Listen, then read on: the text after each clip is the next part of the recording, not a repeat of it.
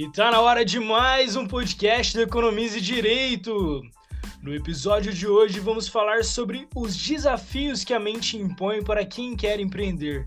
E nada melhor do que trazer aqui uma especialista, a psicóloga Juliana Ferrari, que tem 40 anos de idade e só há 17 atua como psicóloga organizacional.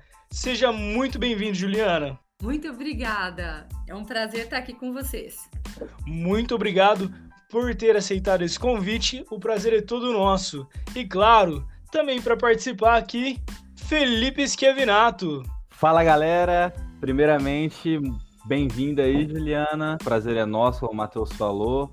E vamos aí, vamos falar aí sobre psicologia aí no meio corporativo, que é muito importante, né? É muito importante. O pessoal ainda acho que desconhece um pouco, né? E a partir desse episódio aqui vai sair preparado para vencer o empreendedorismo. É isso, Ju? Espero, pelo menos que tenha uma, uma ação, fazer algo diferente de acordo com os objetivos de vocês. Essa é uma paixão de muitas pessoas, né? Empreender. Inclusive a nossa, né? isso aí. Bom, mas vamos lá, antes de entrar no tema específico, para o pessoal te conhecer, conta um pouquinho da sua história, como você chegou na, a ser psicóloga? Por que decidiu ir para esse caminho? Ok. É, eu, eu sempre tive muita dúvida, né? Como a grande maioria das pessoas no, no colegial, né? No terceiro ano, o que eu vou fazer? Eu prestei nutrição, tecnologia de informação e psicologia. Super áreas totalmente relacionadas, né? E aí eu fiz o vestibular Passei nos três, né? FATEC, FATEC, não, na, na realidade eu passei. Primeiro eu fiz nutrição e percebi que não queria nutrição, não tem nada a ver comigo. E aí depois eu fiquei na dúvida e prestei psicologia e tecnologia de informação. E aí eu passei nos dois. A FATEC na época era muito, muito concorrida porque tinha poucos, poucas cidades. Passei em Taquaritinga e eu falei assim, nossa, eu preciso, vou começar, se não dar certo na psicologia, que eu prestei no Mackenzie, eu vou trabalhar, que o curso é de três anos, e depois eu vou pagar minha faculdade. E aí, passei nos dois e fui conhecer, nossa, eu quero fazer psicologia. Aí eu prestei, né, é, um concurso de bolsa, né, para é, conseguir bolsa de estudos. E lá eu consegui, eu fiz minha faculdade, depois em seguida eu terminei com 23, já entrei no mestrado com 23 e com 24 anos já tinha terminado o mestrado, que eu fiz também no Mackenzie. Sempre, Caramba! Sempre com bolsa, sempre. Eu, primeiro eu recebi a, na graduação a bolsa por questões, né? Igual hoje a gente tem o. Como que chama? O, aquela bolsa do As estudo. cotas, né? A cotas, exatamente. Tinha o mesmo processo, só que era interno do Mackenzie. E no meu mestrado eu recebi a bolsa CAPES, né? Então foi uma, um, uma grande oportunidade que eu aproveitei. Sim, sempre gostei porque, né? Por mais que eu tinha feito cursos diferentes na, no vestibular, a gente sempre fica assim, eu sempre quero, mas será que vai dar certo? Será que eu vou conseguir? Enfim, né? Eu gostava sempre uhum. de ajudar pessoas desde os meus 15 anos. Minha amiga teve depressão, meu tio. E assim, eu sempre tinha como missão, olha, eu quero ajudar as pessoas. E sempre, desde o primeiro ano, foi um curso que, assim, é isso que eu quero, é isso que eu quero, e cada vez mais apaixonada pela psicologia. Aí eu terminei a faculdade, terminei o mestrado, né? E tive uma oportunidade, vim para o interior, meu pai estava doente, porque eu ia entrar no doutorado direto. E aí eu vim para o interior, é, porque eu nasci em Guarulhos, vim para Monte Aprazível, e depois voltei, vim com 12, depois voltei com 17 para estudar, tá. E aí eu voltei para o interior, né? E aí eu fui começar a dar aula já. Eu entrei com 20, é, entre 24 e 25 anos para dar aula na faculdade, né? Foi um grande desafio. E desde então, né, eu tô, tô todo esse tempo trabalhando como professora acadêmica da graduação e da pós-graduação, na psicologia, administração. Na realidade, eu dei para vários cursos, né, que tem a parte do comportamento humano, para vários cursos. E na pós-graduação, eu dou aula todo, todo o fator do, do, comportamento humano no trabalho, desenvolvimento de competências, que essa é a minha área de atuação. É, eu trabalho mais com essa parte. Deixa eu te de... perguntar, ah. e como era nesse começo, assim? Porque você foi professora muito nova, né? Como era? Até em relação, porque devia ter alunos mais velhos até, né? Sempre. Até hoje, né, tem alunos mais velhos do que eu. É, e assim, não que eu seja, não, não, é que eu seja nova, é que hoje houve uma mudança de carreira, né, em termos do houve um redesenho, as pessoas vão em busca do seu propósito e que gostam, e muitas vezes a gente encontra pessoas mais velhas que já estão, assim, mais velhas assim, já fizeram uma graduação, duas e tá vindo em busca desse dessa dessa área que é apaixonante para cada uma de cada, de cada pessoa. E com relação à área né, ser docente nova é, foi muito desafiante, né? Eu, eu estudava demais, demais, demais. Eu utilizava isso para me dar mais segurança, né? E isso foi e, habilidade em comunicar. É, a cada dia foi uma superação, né? Eu falo assim que muitas pessoas têm vontade, têm uma dificuldade muito em comunicação, então, eu estava conversando ontem com os alunos de propaganda, marketing, jornalismo. Faz um curso que trabalha na comunicação, mesmo assim, todo ser humano tem dificuldade em comunicar.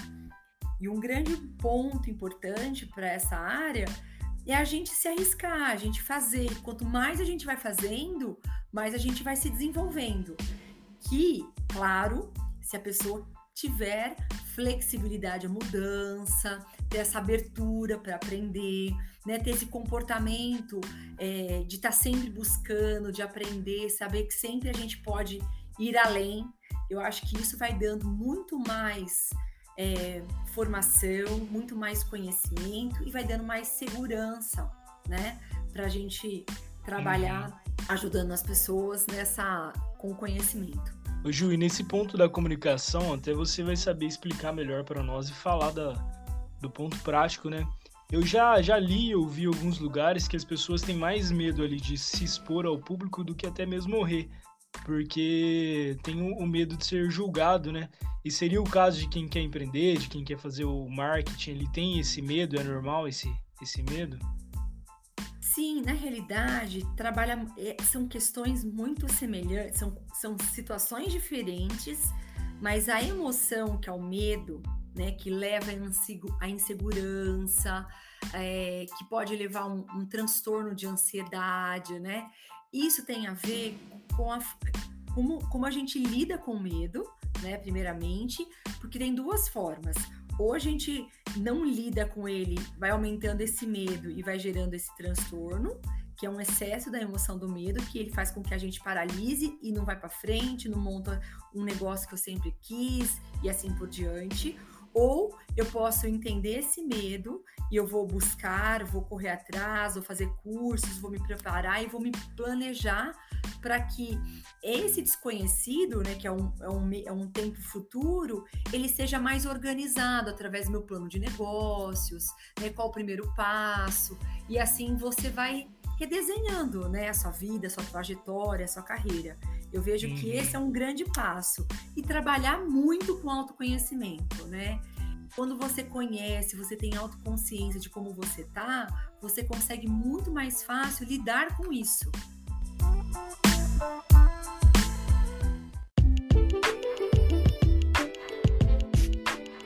Mas quando a gente fala agora nessa na atual época que, que está sendo gravado o podcast aqui, que a gente está vivendo uma pandemia e, consequentemente, uma crise econômica e de saúde, né? E a gente vê o, o número do, do desemprego, ele só aumenta, a porcentagem de desemprego ela só aumenta. E uhum. surge novamente como alternativa para as pessoas o, o empreendedorismo, né? De, de vender alguma coisa, talvez fazer uma renda extra para conseguir se sustentar ali. E a gente queria saber se tem muita insegurança, como que é essa insegurança, quais os principais desafios que essa pessoa encontra com relação a si mesmo nesse começo de empreendedorismo. Como que é o, o emocional de quem está começando a empreender, de quem está criando uma empresa? Eu vejo que o emocional, quando a gente trabalha, é, o que é mais difícil para as pessoas inseguras, que têm pouca confiança na sua própria capacidade. Isso geralmente esse correr riscos que envolve a coragem, a superação dos nossos medos, se torna extremamente ameaçador. Quem quer empreender tem medo e geralmente a pessoa pode ficar até o final da vida dela é, com esse sonho.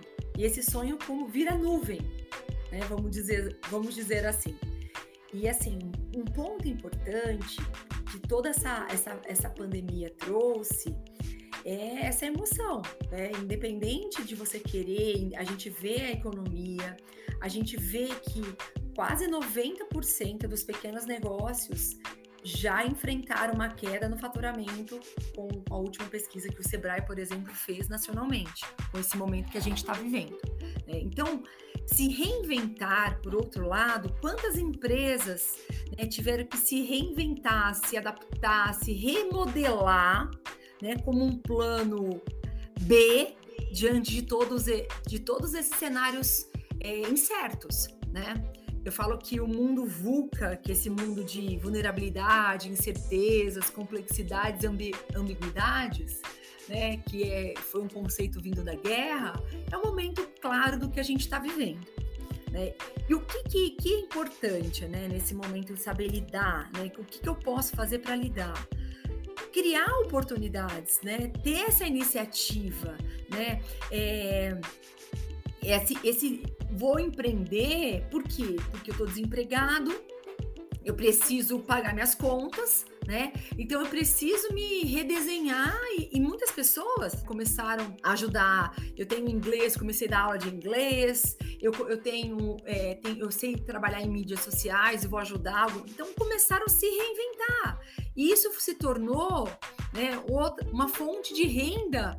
Eu conheci, por exemplo, essa semana uma, uma aluna que nessa crise saiu da área dela, que era da saúde, estava desempregada, começou a vender bolo e o negócio foi tão, tá indo tão bem, né, que foi o momento que ela conseguiu manter a casa dela e, está pensando até ampliar, continuar, fechar esse processo da, da saúde, é, buscar fazer a pós-graduação, se aperfeiçoar, mas nesse momento ela não pensou em parar, porque está dando certo.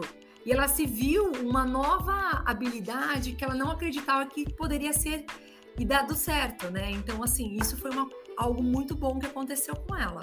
É, que nessa época eu falo até por mim mesmo, assim, e o Matheus sabe, né? Eu sou, eu sou tímido pra caramba, eu sou introvertido, né? E a introversão, eu me dei esse diagnóstico, eu não passei por nenhum psicólogo. Sim, a gente é... percebe, né? Se a gente é mais tímido, mais introvertido. É... É, sente aquele desgaste em ter que se relacionar com pessoas que a gente não conhece, enfim. Desgaste emocional, né? Ai, meu Deus. É... Ah, e gera toda uma ansiedade, né? E, e aí o que você falou, né? Esse negócio de se reinventar, de, de tomar alguma atitude para mudar isso, tem há muito tempo, assim, tentando mudar. E aí, por exemplo, o podcast é uma das coisas que, que, eu, que eu me propus a fazer. O Matheus, ele já é descarado. O Matheus, ele já tá virando blogueirinho, né? Eu ainda não tô nesse nível, mas assim, pra eu tá gravando um podcast, assim, já é um avanço muito grande. Eu, e eu tô tentando, então, tipo assim, eu tô estudando tá mágica. Não, tá fazendo, viu, Felipe? Já vou te fazendo. Tá é, fazendo. tô fazendo, é.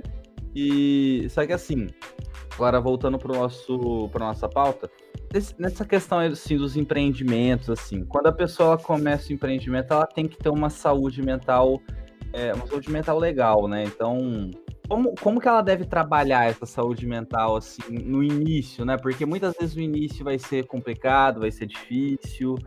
Aí coloca esse início num contexto de crise, de pandemia, pode assim ser muito, pode ser um catalisador, né? Pode ser algo que a pessoa desista muito mais facilmente, porque as dificuldades são muito maiores. Então, como ela deve é, trabalhar né, esse emocional dela, esse psicológico dela no começo, que geralmente é muito difícil?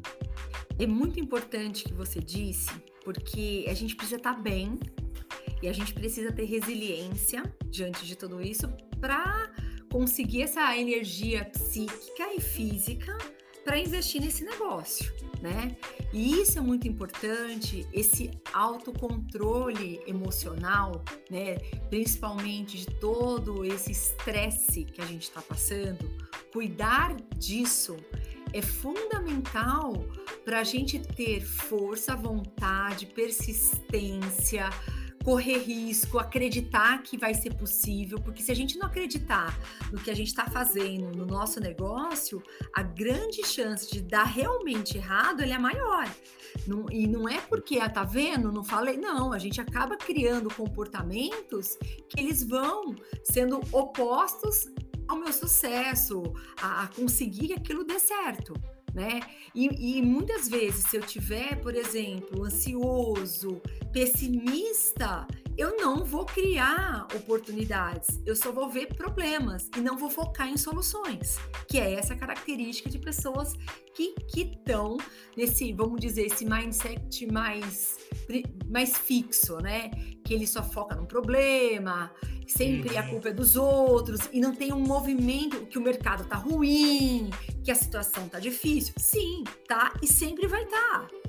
Sempre a gente vai ter número de desempregados, mas sempre a gente vai ter vagas em abertos que estão precisando de, de pessoas que não têm não tem o perfil para contratar, então estão indo em movimentos contrários e sempre vão ter oportunidade de fazer o negócio. Né? A persistência ela envolve uma, um autoconhecimento, uma saúde emocional, uma automotivação. E depende muito dessa nossa energia mental, né? dessa, dessa saúde mental que você citou. Ela é determinante, porque se eu não tiver assim, eu vou desequilibrar emocionalmente, e aí é onde vão surgir os transtornos mentais, a depressão, né, o transtorno de ansiedade, como o pânico. Então, reconhecer, né, reconhecer esses limites, saber lidar com essas adversidades, né, ter esse autocontrole. E o que, que eu posso fazer para ter esse autocontrole, né?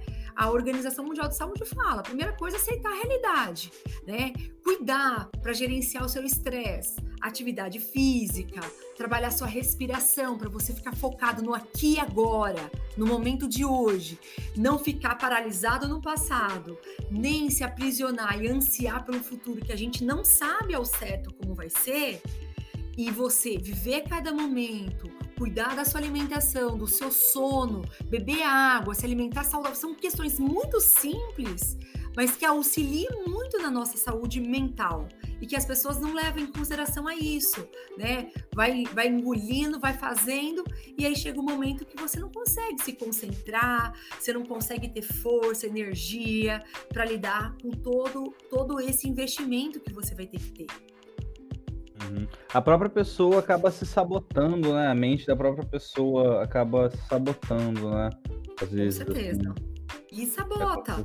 É muito, é muito mais fácil falar assim, nossa, não vai dar certo. Olha, quando eu tiver dinheiro, eu vou fazer isso. Quando meus filhos crescerem, eu vou fazer isso. Quando eu terminar minha pós-graduação. Então a gente atrela sempre os nossos sonhos, sempre a gente terceiriza. Quando melhorar a situação, quando a pandemia acabar, então a gente vai colocando sempre obstáculos, né? Que esse é uma forma, esses são os nossos paradigmas, são esses nossos sabotadores. O que, que faz? Pra gente ficar na zona de conforto e falar assim: olha, não dá para fazer nada, né? Realmente é assim, uhum. tá muito ruim, e a gente vai sabotando mesmo, como uhum. vocês disseram.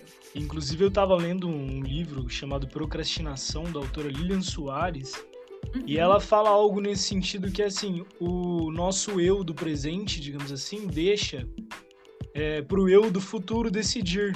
E o eu do futuro, ele tem boas intenções, mas o nosso eu do presente, ele é procrastinador, né? E vai muito nesse sentido, creio eu, até porque é um livro bem, bem embasado na psicologia, no campo da psicologia, e fica mais ou menos nesse sentido, né, Ju? Porque a pessoa, ela entende que o momento é ruim, mas ela não consegue ver que se ela começar algo hoje e fizer ali todo dia um pouquinho, ela vai ter algo grande e positivo com o tempo, né? Sim. Isso é muito importante, né? Que isso depende muito da nossa capacidade de, de, de, de, persistir, né? Então, um ponto que você falou que é exatamente uma das formas para a gente evitar a procrastinação, né? A gente procrastina por falta de autoconfiança, por, por excesso de distraidores, por exemplo, rede social. Você não consegue ler livro, né? Um livro, você não consegue fazer um planejamento, mas você fica uma hora numa rede social. Então, assim, existem algumas coisas contraditórias que a gente vai colocando para impedir que a gente realiza o que a gente gostaria de realizar. Então, ter mini metas, como você falou, priorizar uma, uma, um pouco de cada vez, é a gente criar mini metas, né? Qual é a minha meta geral e quais são os passos, né? Então, qual é o meu objetivo geral e quais são os passos, essas metas que eu vou colocar e eu vou hierarquizar como prioridade. Então, primeiro eu vou fazer isso, segundo eu vou fazer isso, e a questão de começar e terminar.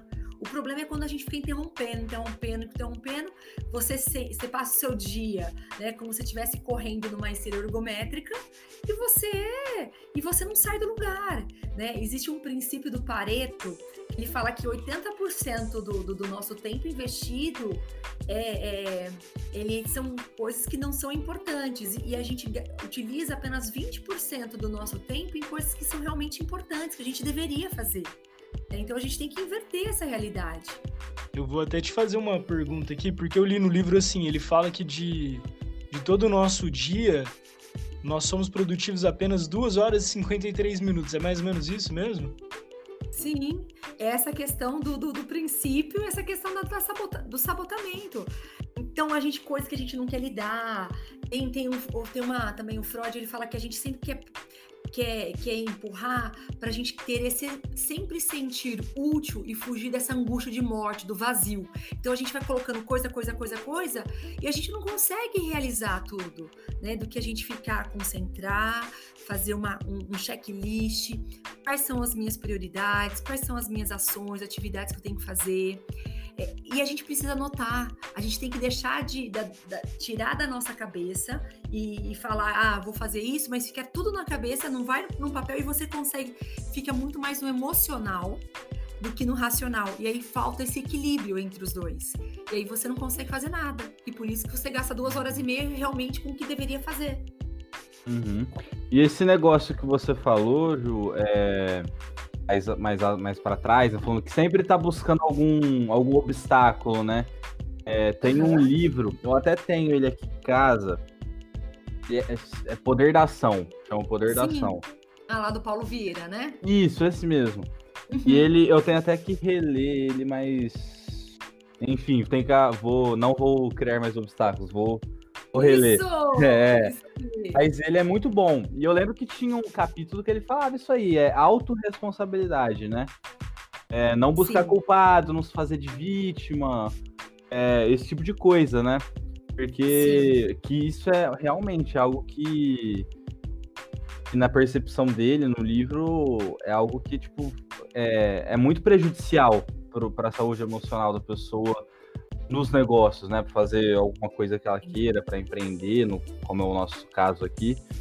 É, e aí eu, aí eu lembrei desse trecho desse livro, que é um livro muito bom. Eu li ele inteiro. É um livro muito bom que ele tem exercíciozinhos durante o livro. Sim, algumas ferramentas, fazer... né? Isso, aí ele é muito bom. Eu fiz todos aqui. Eu vou até refazê-lo. Isso é, é bom. muito bom. A psicologia fenomenológica existencial, ela também tem essa, esse mesmo conceito básico, né? Esse foco no aqui e agora. É, que todos nós temos o poder da nossa escolha. Todos nós é, devemos entender qual é a nossa escolha e assumir responsabilidade diante da minha escolha. Então, por exemplo, vocês fizeram direito. Foi eu que escolhi? Sim. Onde que eu escolhi estudar? Tal lugar que eu preciso fazer para me responsabilizar e não me vitimizar diante de todos os desafios que eu tenho? Então, o que, que eu posso fazer de diferente? O que, que eu vou começar diferente esse semestre que está iniciando para fechar com chave de ouro e ter muito mais competências, desenvolver competências para me tornar muito mais protagonista da minha vida? É, então, esse é um ponto importante da gente refletir sempre, sempre porque naturalmente a gente vai para uma área mais de, de, conforto, né? Ah, mas é difícil, mas esse local, mas o fulano, mas a política, mas não sei o quê. A gente é mais fácil, né? É difícil você engolir, vamos falar, vamos engolir o meu, nosso choro e vamos partir para ação. né? Vamos começar a fazer o que eu posso fazer, o que, o que me faz eu mudar. Não adianta a gente querer. Tem, tem uma frase do Einstein que ele fala assim: não adianta a gente querer resultados diferentes fazendo sempre as mesmas coisas. Então a gente precisa fazer diferente para ter resultados diferentes na minha vida. É bem isso.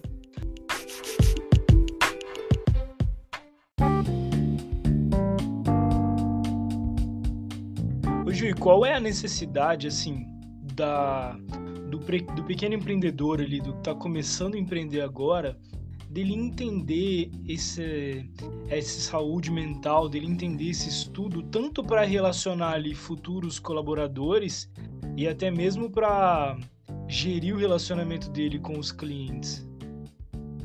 Eu vejo assim. Primeiro, para ele empreender, ele tem que saber o que, que ele quer, né? Qual vai ser o plano de negócio dele, né? O que, que ele tem de diferencial, de talento. Ok. E aí depois, com relação a essas questões emocionais, ele precisa saber o que está atrapalhando, o que, que, que emoção que ele sente quando ele vai abrir um negócio. Né? Então, assim, é, então aquela pessoa, vou dar um exemplo, tá? Eu quero, eu quero empreender porque eu quero ganhar mais dinheiro. E o que, eu penso em ganhar mais dinheiro? Ah, mas se eu ganhar mais dinheiro, né? Então, por exemplo, eu né, tenho, fi, tenho dois filhos, casada, tenho, tenho toda uma, uma, uma, uma minha empresa, assim, ai, mas se eu, se eu ganhar mais dinheiro, eu vou ter que abrir trabalhar mais, eu vou ter que abrir mão da minha qualidade de vida, eu vou ter que abrir mão dos meus filhos. Né? Tô dando um exemplo, tá? E aí o que, que eu faço? Eu vou cada vez, às vezes inconscientemente, me sabotando. Então eu não consigo ir para frente, porque eu tô atrelado que se eu fazer esse algo novo, esse negócio, eu sei que vai precisar de muito tempo, tal, eu vou sabotando e vou deixando para trás, vou deixando para trás. Porque eu falo que a nossa mente ela não aceita incongruências. A gente precisa pensamentos, o que eu penso sobre esse meu negócio, o que eu sinto, que emoções são essas que estão relacionadas e o que, que eu vou fazer, né? Qual vai ser o meu discurso?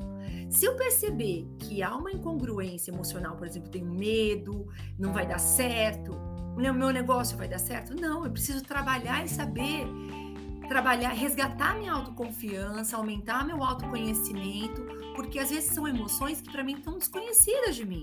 Eu tenho um potencial imenso. Eu só vejo o que eu tenho falta em mim e não no potencial. Olha só, pensa num. Vou dar um exemplo para a gente fazer sentido isso. Pense em situações da vida de vocês, meninos, que vocês tiveram que se superar, que dependeu de você. Como vocês sentiram? O que vocês tiveram que fazer de diferente?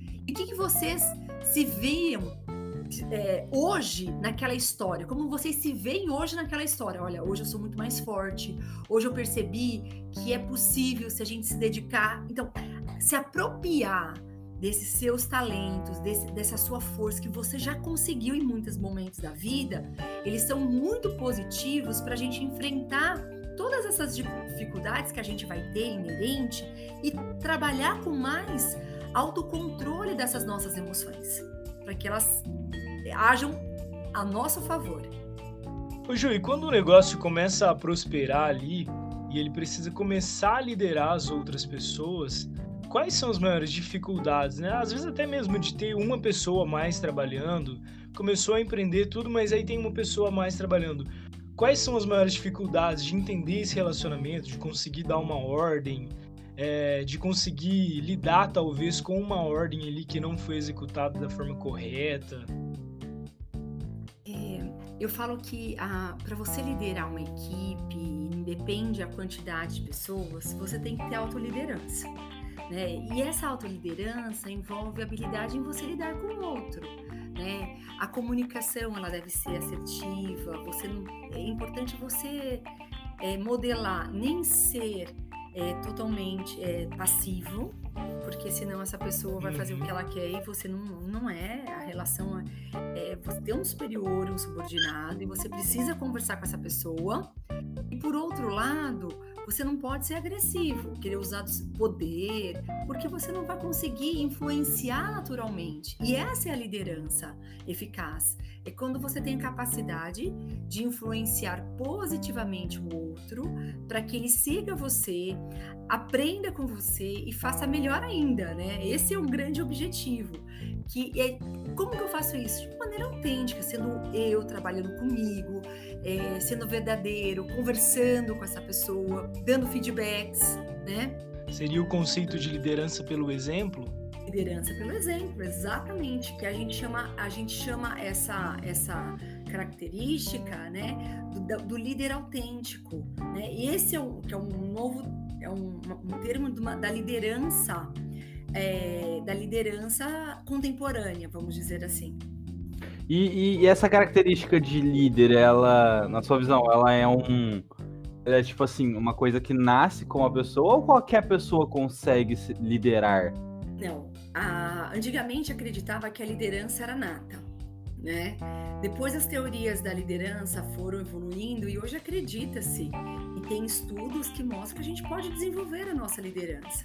A gente pode desenvolver essa autoliderança, a gente pode desenvolver é, esse mindset de crescimento, essa, essa competências mais comportamentais que serão essenciais para liderar, lidar, né, lidar, liderar e lidar com pessoas, e além das competências técnicas que são essenciais. Então, mesmo aquela pessoa tímida, que é o exemplo do Felipe, né, aquela pessoa introvertida, ela consegue se tornar um líder. Claro, com certeza. Por exemplo, vou dar um exemplo. É, o curso, é, geralmente quem está na área, por exemplo, área contábil, né, é uma área que tem uma, uma, uma característica, característica de pessoas que têm um perfil mais introvertido. Eles não só lideram um, um, um, uma empresa né, de contabilidade, mas eles têm equipes gigantescas. Então é possível. É claro que muitas vezes eu vou precisar de, de, de ajuda, eu vou buscar um profissional da psicologia para fazer psicoterapia para aumentar meu autoconhecimento, eu vou trabalhar melhor a minha comunicação, minha liderança. Eu posso pedir ajuda para as dificuldades que a gente tem. Todo mundo, todo ser humano, extrovertido ou introvertido, todo mundo tem limitação. Né? O que é mais saudável é que a gente pode buscar entender essa limitação nossa e buscar ajuda. Né? Isso se torna uma pessoa extremamente autorrealizadora, porque ela vai em busca né, do, do, que ela quer e, e vencendo barreiras constantemente. Todos nós temos barreiras. Isso é importante também a gente pensar. Uhum. E as outras pessoas influenciam a nossa capacidade de liderar também? Por exemplo, pai, mãe, amigos? Com certeza. É, os amigos, a família, o ambiente que a gente vive, a faculdade, os cursos que a gente faz, eles vão dando, vai, vai, vão auxiliando a influenciar o meu comportamento, né? Claro, nós somos um tom. Temos a personalidade, o ambiente é, hereditário, as questões ambientais que vão estar tá influenciando como a gente se comporta. E esse nosso comportamento pode ser mais favorável a, a me tornar um líder. Né? Características, é, competências de liderança. E, e as pessoas. E é uma questão que tem, né? Que eu já ouvi falar. Todo, todo líder é um bom chefe, mas nem todo chefe é um bom líder. Você explica pra gente, assim, qual que é, existe uma, realmente existe essa diferença, assim, as pessoas entre o chefe, né, aquele patrão tradicional e o líder, assim, existe essa, essa coisa, assim, acredito Sim. eu, né? Sim, é, o chefe, ele tem um perfil mais autocrático, tá? Chefe, ele tem, geralmente, é um cargo hierárquico superior, né? E ele tem um comportamento autoritário, autocrático. Ele, ele impõe, ele usa uma comunicação mais agressiva. Ele, ele faz com que as pessoas tenham, façam pelo poder que ele tem ou pelo medo de não ser mandado embora. Ou seja, as pessoas fazem porque precisam, fazem porque têm medo, se acostumam com essa situação e ele tem a sua equipe, tá? Como que são essas pessoas? São, é, tem motivação? Pode interferir no processo dela, depende qual a necessidade dela. Se a necessidade dela é segurança, ela tem lá, ela vai focado no que ela precisa. Porém, o que acontece é que numa, numa, numa liderança autocrática, que é uma, a, a característica, você tem muito medo, gera estados emocionais negativos, né? Porque você trabalha muito na punição, e isso diminui o engajamento da equipe. Tá? A equipe é menos engajada, né? menos proativa. A, a liderança tem uma, uma característica mais de um líder integrador que foca tanto nas pessoas como nos resultados, né? Ele, ele tem um discurso, ele é coerente entre o que ele fala e o que ele faz. Geralmente, ele tem muito mais autoconhecimento, tem habilidade comportamental. E ele se torna naturalmente, através da sua comunicação assertiva, pessoas que vão segui-lo, influenciá-lo de uma maneira positiva. Né? Ele transforma, as pessoas, ele, as pessoas gostam de estar com ele. E o processo é muito melhor, no sentido de motivação, foco no. É, é você foca em resultado, você tem melhores resultados com relação a isso, né? Você, você, é, você sente que, principalmente que tem necessidade, é, gosta de conhecimento, você sente assim, nossa, lá eu aprendo, lá eu agrego, é, o tanto que eu aprendi, o tanto que eu me desenvolvi. Esse cenário gera geralmente essas características das pessoas que trabalham com um líder integrado, né? Esse líder autêntico. Uhum. E pode acontecer da pessoa esse perfil de chefe, né? Esse perfil mais é, autoritário, assim, mais autocrático, né? É, sem ela perceber, assim, ela, ela achar que tá fazendo algo de líder, mas ela tá sendo esse chefe autocrático, às vezes inconscientemente ela tá fazendo isso? Sim. Geralmente eu uso, como eu não trabalho, né? Não me trabalho eu tenho, eu uso do meu poder e acho que aquilo é certo, né? Então, muitas vezes quem é autocrático, geralmente por trás disso vem uma grande insegurança, que para eu me sentir seguro, eu preciso mandar. Né? Geralmente a pessoa não percebe. Geralmente quem tem que mudar é o outro. Geralmente é assim que geralmente funciona. Uhum.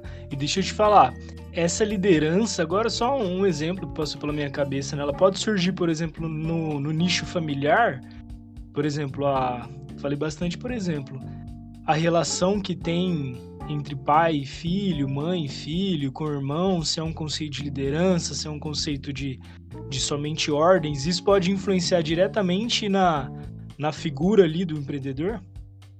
Pode. É, até quando eu falei que o, que influencia os nossos comportamentos é a família, os fatores hereditários e pode interferir também na forma como eu comporto no empreendimento, na, no, no que eu tive de referencial.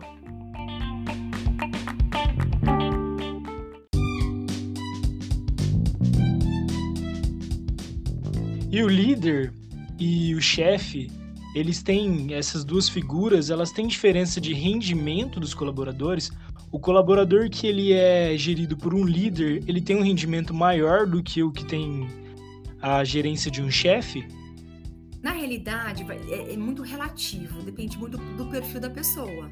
É, então, assim, é claro que você vai estar muito mais num ambiente muito melhor, o clima organizacional ele é melhor, ele, ele, a pessoa se sente muito mais motivada, engajada e comprometida com essa empresa.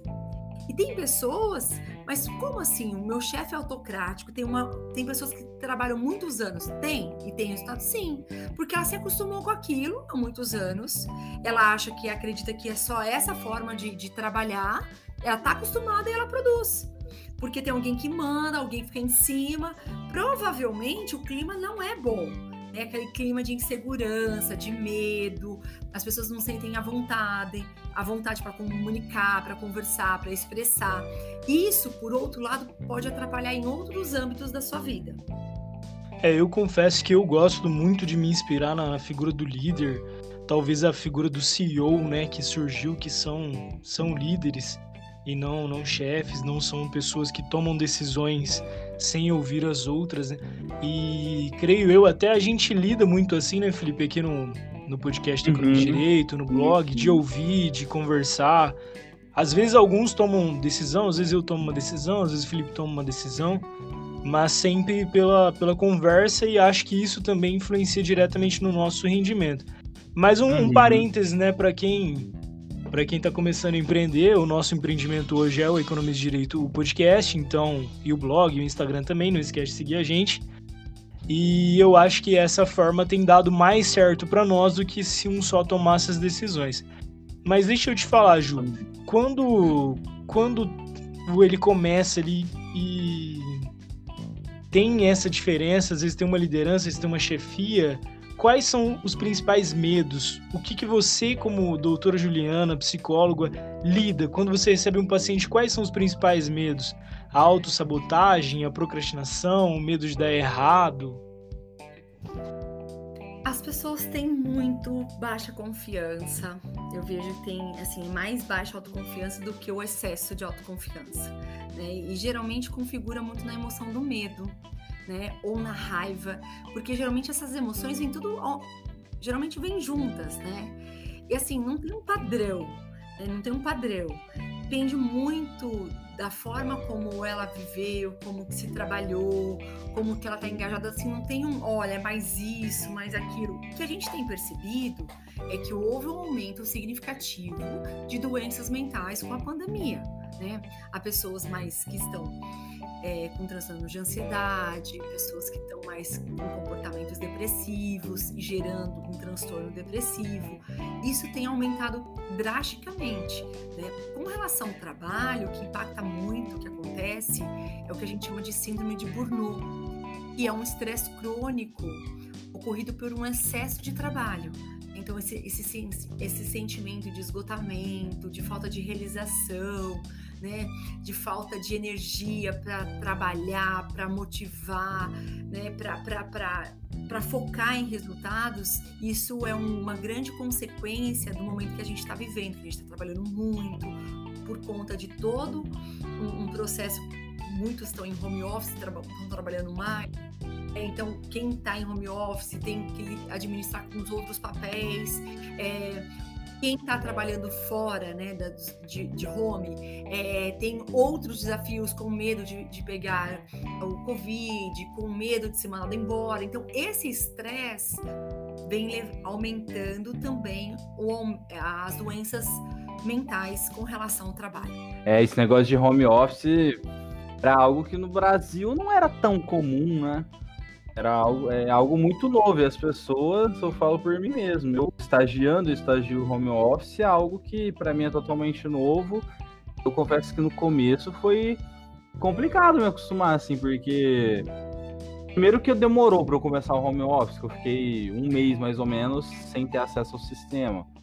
Então, assim, quando eu comecei a ter acesso ao sistema, até eu conseguir, tipo assim, a disciplina de pegar, sentar e trabalhar mesmo, entendeu? Tanto que nos primeiros dias eu tava, ah, vou, vou, trabalhar deitado aqui com o notebook no colo, entendeu? Aí eu já percebi que isso aí já não dava. Eu falei, não, se eu ficar deitado aqui, eu não vou produzir nada. É. Aí eu comecei a trabalhar, sentar. Aí hoje eu já consigo uma disciplina maior. Então eu já tô usando técnica, não sei se é técnica, mas assim, práticas, por exemplo. Então eu tomo banho, como se eu tivesse, como se eu tivesse compromisso de sair e ir estágio. Então eu vou lá, tomo um banho, entendeu? É... Só não coloco calça, essas coisas, né? O pessoal Sim, fala que é bom é colocar até, né? Assim, é importante eu... você ter um comportamento, o externo ajuda no interno, né? Ter, ter rotina, ter um comportamento proativo, manter horários, isso vai ajudar muito no aprendizado, no processo de você se adaptar a essa nova, nossa, nova condição. Né? E as pessoas demoram, cada um tem um tempo. Tem pessoas que se adaptaram mais facilmente, tem pessoas que resistiram um pouco mais e foram se, se readaptar posteriormente. O, o, bom é que houve uma adaptação, é uma readaptação que era, né?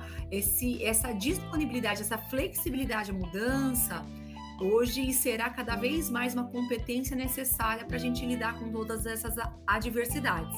E até mesmo para os empreendedores que estão começando agora, o empreendedorismo digital ele está crescendo muito, ele tem muita força, inclusive o podcast é uma forma de empreendedorismo digital, apesar de não dar dinheiro, viu gente? Aqui a gente só aprende com conhecimento, o que gera para nós é conhecimento. Quando a gente traz a Ju aqui para conversar conosco e nos dar a oportunidade de ouvi-la por um bom tempo, de conversar, de aprender, mas é o empreendedorismo digital. E você tem que criar um, criar um clímax de trabalho ali, né? um ambiente. De que forma que é esse ambiente? Tem que ter distração? É, eu deixo o celular longe, não deixo, enfim. Não.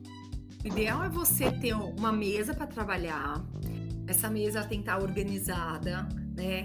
Organizar um local que tenha silêncio, por exemplo, é, o meu caso, né? O meu escritório ele ficava numa parte da minha casa que era um corredor, porque ele tinha um espaço e é um corredor.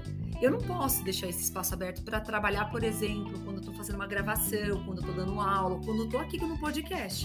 Então, eu utilizei um espaço, um quarto, né, e fiz o meu escritório. Peguei uma mesinha e fiz porque eu precisava dessa privacidade. Em outros momentos, né, eu posso estar lá no meu escritório, mas numa, eu, a gente tem que adaptar no local da casa que tenha mais é, menos barulhos, menos estímulos, desligar o celular, o celular, as mensagens, aquelas notificações são péssimas para distra para distração, que vai gerar uma procrastinação, uma, uma perda de tempo. É, organizar a rotina de estudo, qual eu vou começar, qual depois meu horário para começar, para terminar, qual vai ser a prioridade, são, são situações fundamentais para a gente conseguir fazer e conseguir produzir, mesmo com todo esse cenário. Uhum. É, eu tô. Eu, exatamente isso que eu comecei a fazer. Eu comecei a criar uma rotina o mais parecida possível de quando eu tinha que ir, assim, pegar ônibus e tal, para ir pro estádio. E agora começou a voltar, tá voltando aos poucos. Então, eu já voltei a fazer meu, meu Muay Thai, voltei a praticar o Muay Thai. Inclusive, estava precisando voltar, que eu ganhei alguns quilos aí, né, nessa quarentena. é, aí eu voltei a praticar. Então, tipo, a rotina vai voltando aos poucos, né? Isso vai, isso ajuda bastante, assim, né? Eu percebo que, assim, eu, minha produção no estágio está aument, tá aumentando cada vez mais, inclusive, conforme a rotina vai, vai ficando mais parecida com o que era. Com certeza. Esse é uma, um fator muito importante para a gente, primeiro, aceitar essa nova realidade, segundo, uma reorganização dentro desse novo cenário. Terceiro, o que, que eu posso fazer para criar uma rotina que vai me levar é, uma melhor eficácia nos meus resultados? O que está me sabotando? O que está o que que tá me prejudicando? Então a gente tem que realinhar, se redesenhar e voltar para que a gente tenha mais qualidade de rendimento, como você citou. A gente ganhou algumas coisas, por exemplo, você não tem a distanciamento, o, o, a, o tempo do, do, do, pegar um transporte, né, um ônibus e tal. E aí você tem que organizar para aproveitar esse tempo para sua qualidade de vida. Porque não adianta a gente fazer mais coisas, porque vai gerar mais estresse e vai gerar, consequentemente, pelo excesso, menos produtividade, menos aproveitamento.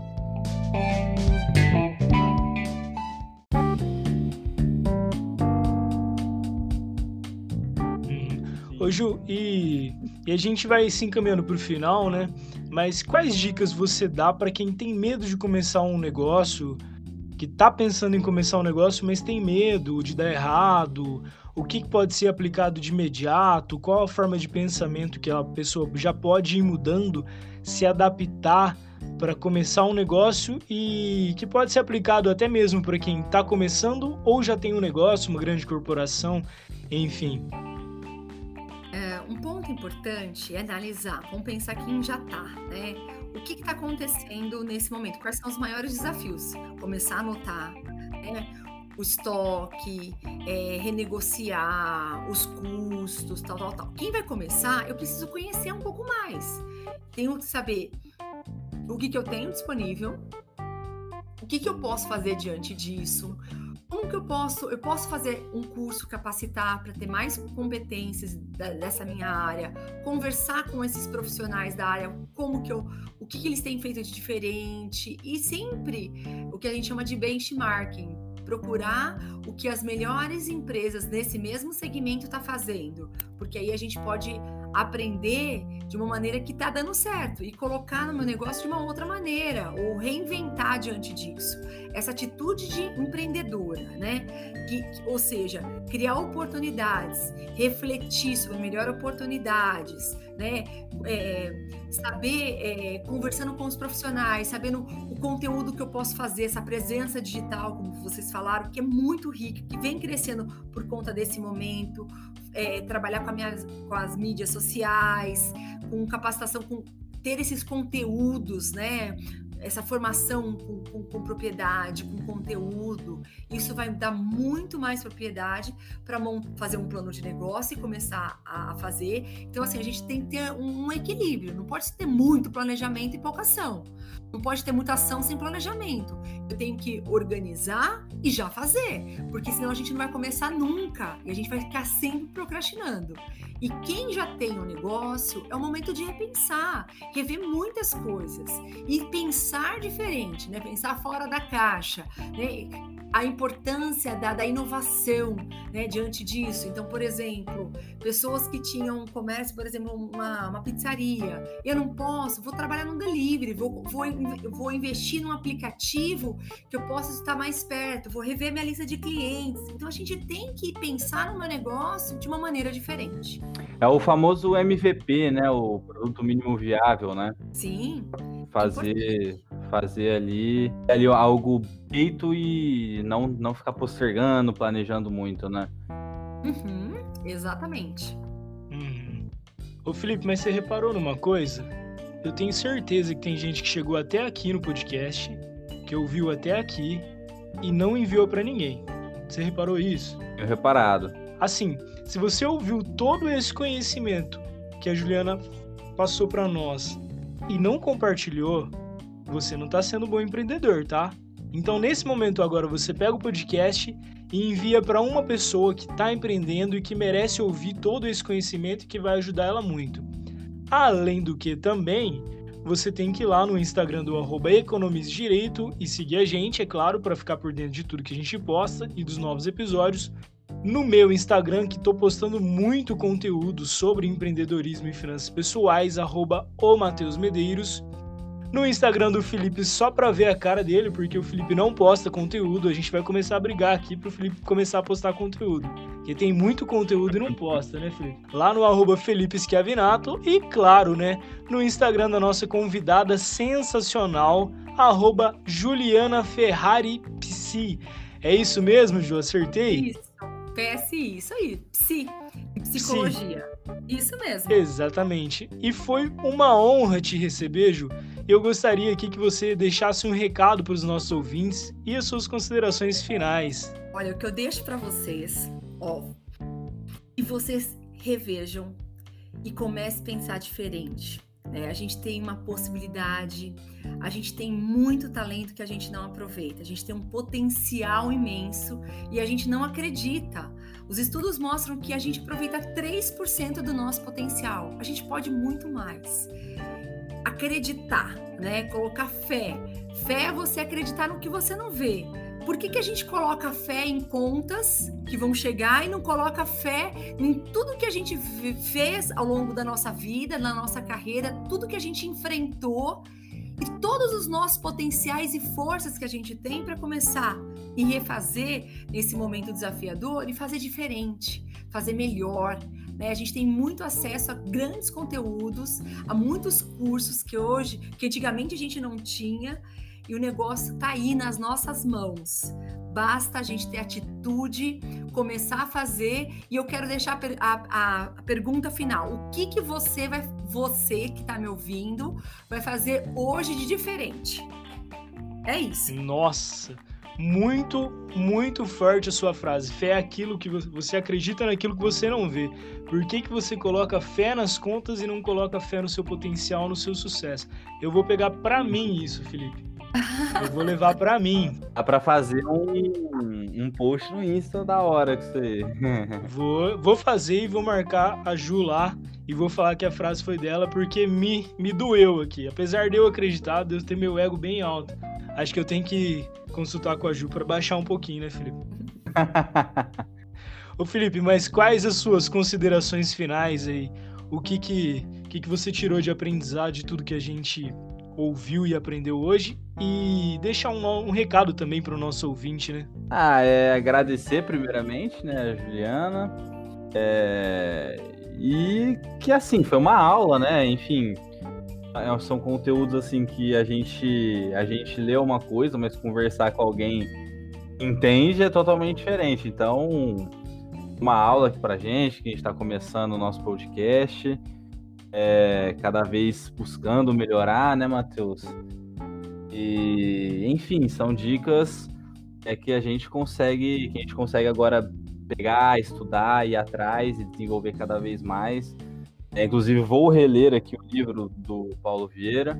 É, sem obstáculo, não posso, não posso procrastinar. Eu sou procrastinador, viu? Nossa senhora, adoro procrastinar. Eu já tô mudando, já melhorei muito isso aí. É... Mas enfim, muito obrigado, Ju. Seja sempre bem-vinda aqui. agradeço a oportunidade. Enfim, obrigado aí pela aula que você deu pra gente. É isso aí. Muito bom. Conte comigo, Não, tamo junto. Já tá convidado para retornar quando quiser. Quando quiser, as portas estão abertas pra gente falar de outros temas que também acredito que o nosso ouvinte quer saber e quer ouvir o que a Ju tem para nos ensinar. Bom, mas a, a minha reflexão de tudo isso é o seguinte: é, acredite em você, é, confie no seu potencial, eu, como descrevo no meu próprio Instagram, sou nerd, estude, não tente fazer nada sozinho. Outras pessoas já passaram por isso, como a Ju fez. Se inspire nelas, copie o que elas fizeram de bom e traga para você e também tente aprender com os erros do, do que elas fizeram de errado para você não errar, né? Mas é isso, vamos chegando a mais um final de podcast Economize Direito. Felipe, muito obrigado pela sua participação. Juliana, muito obrigado. Está sempre convidada a retornar. E é isso. Não esquece de compartilhar, curtir seguir a gente. Tchau! Valeu!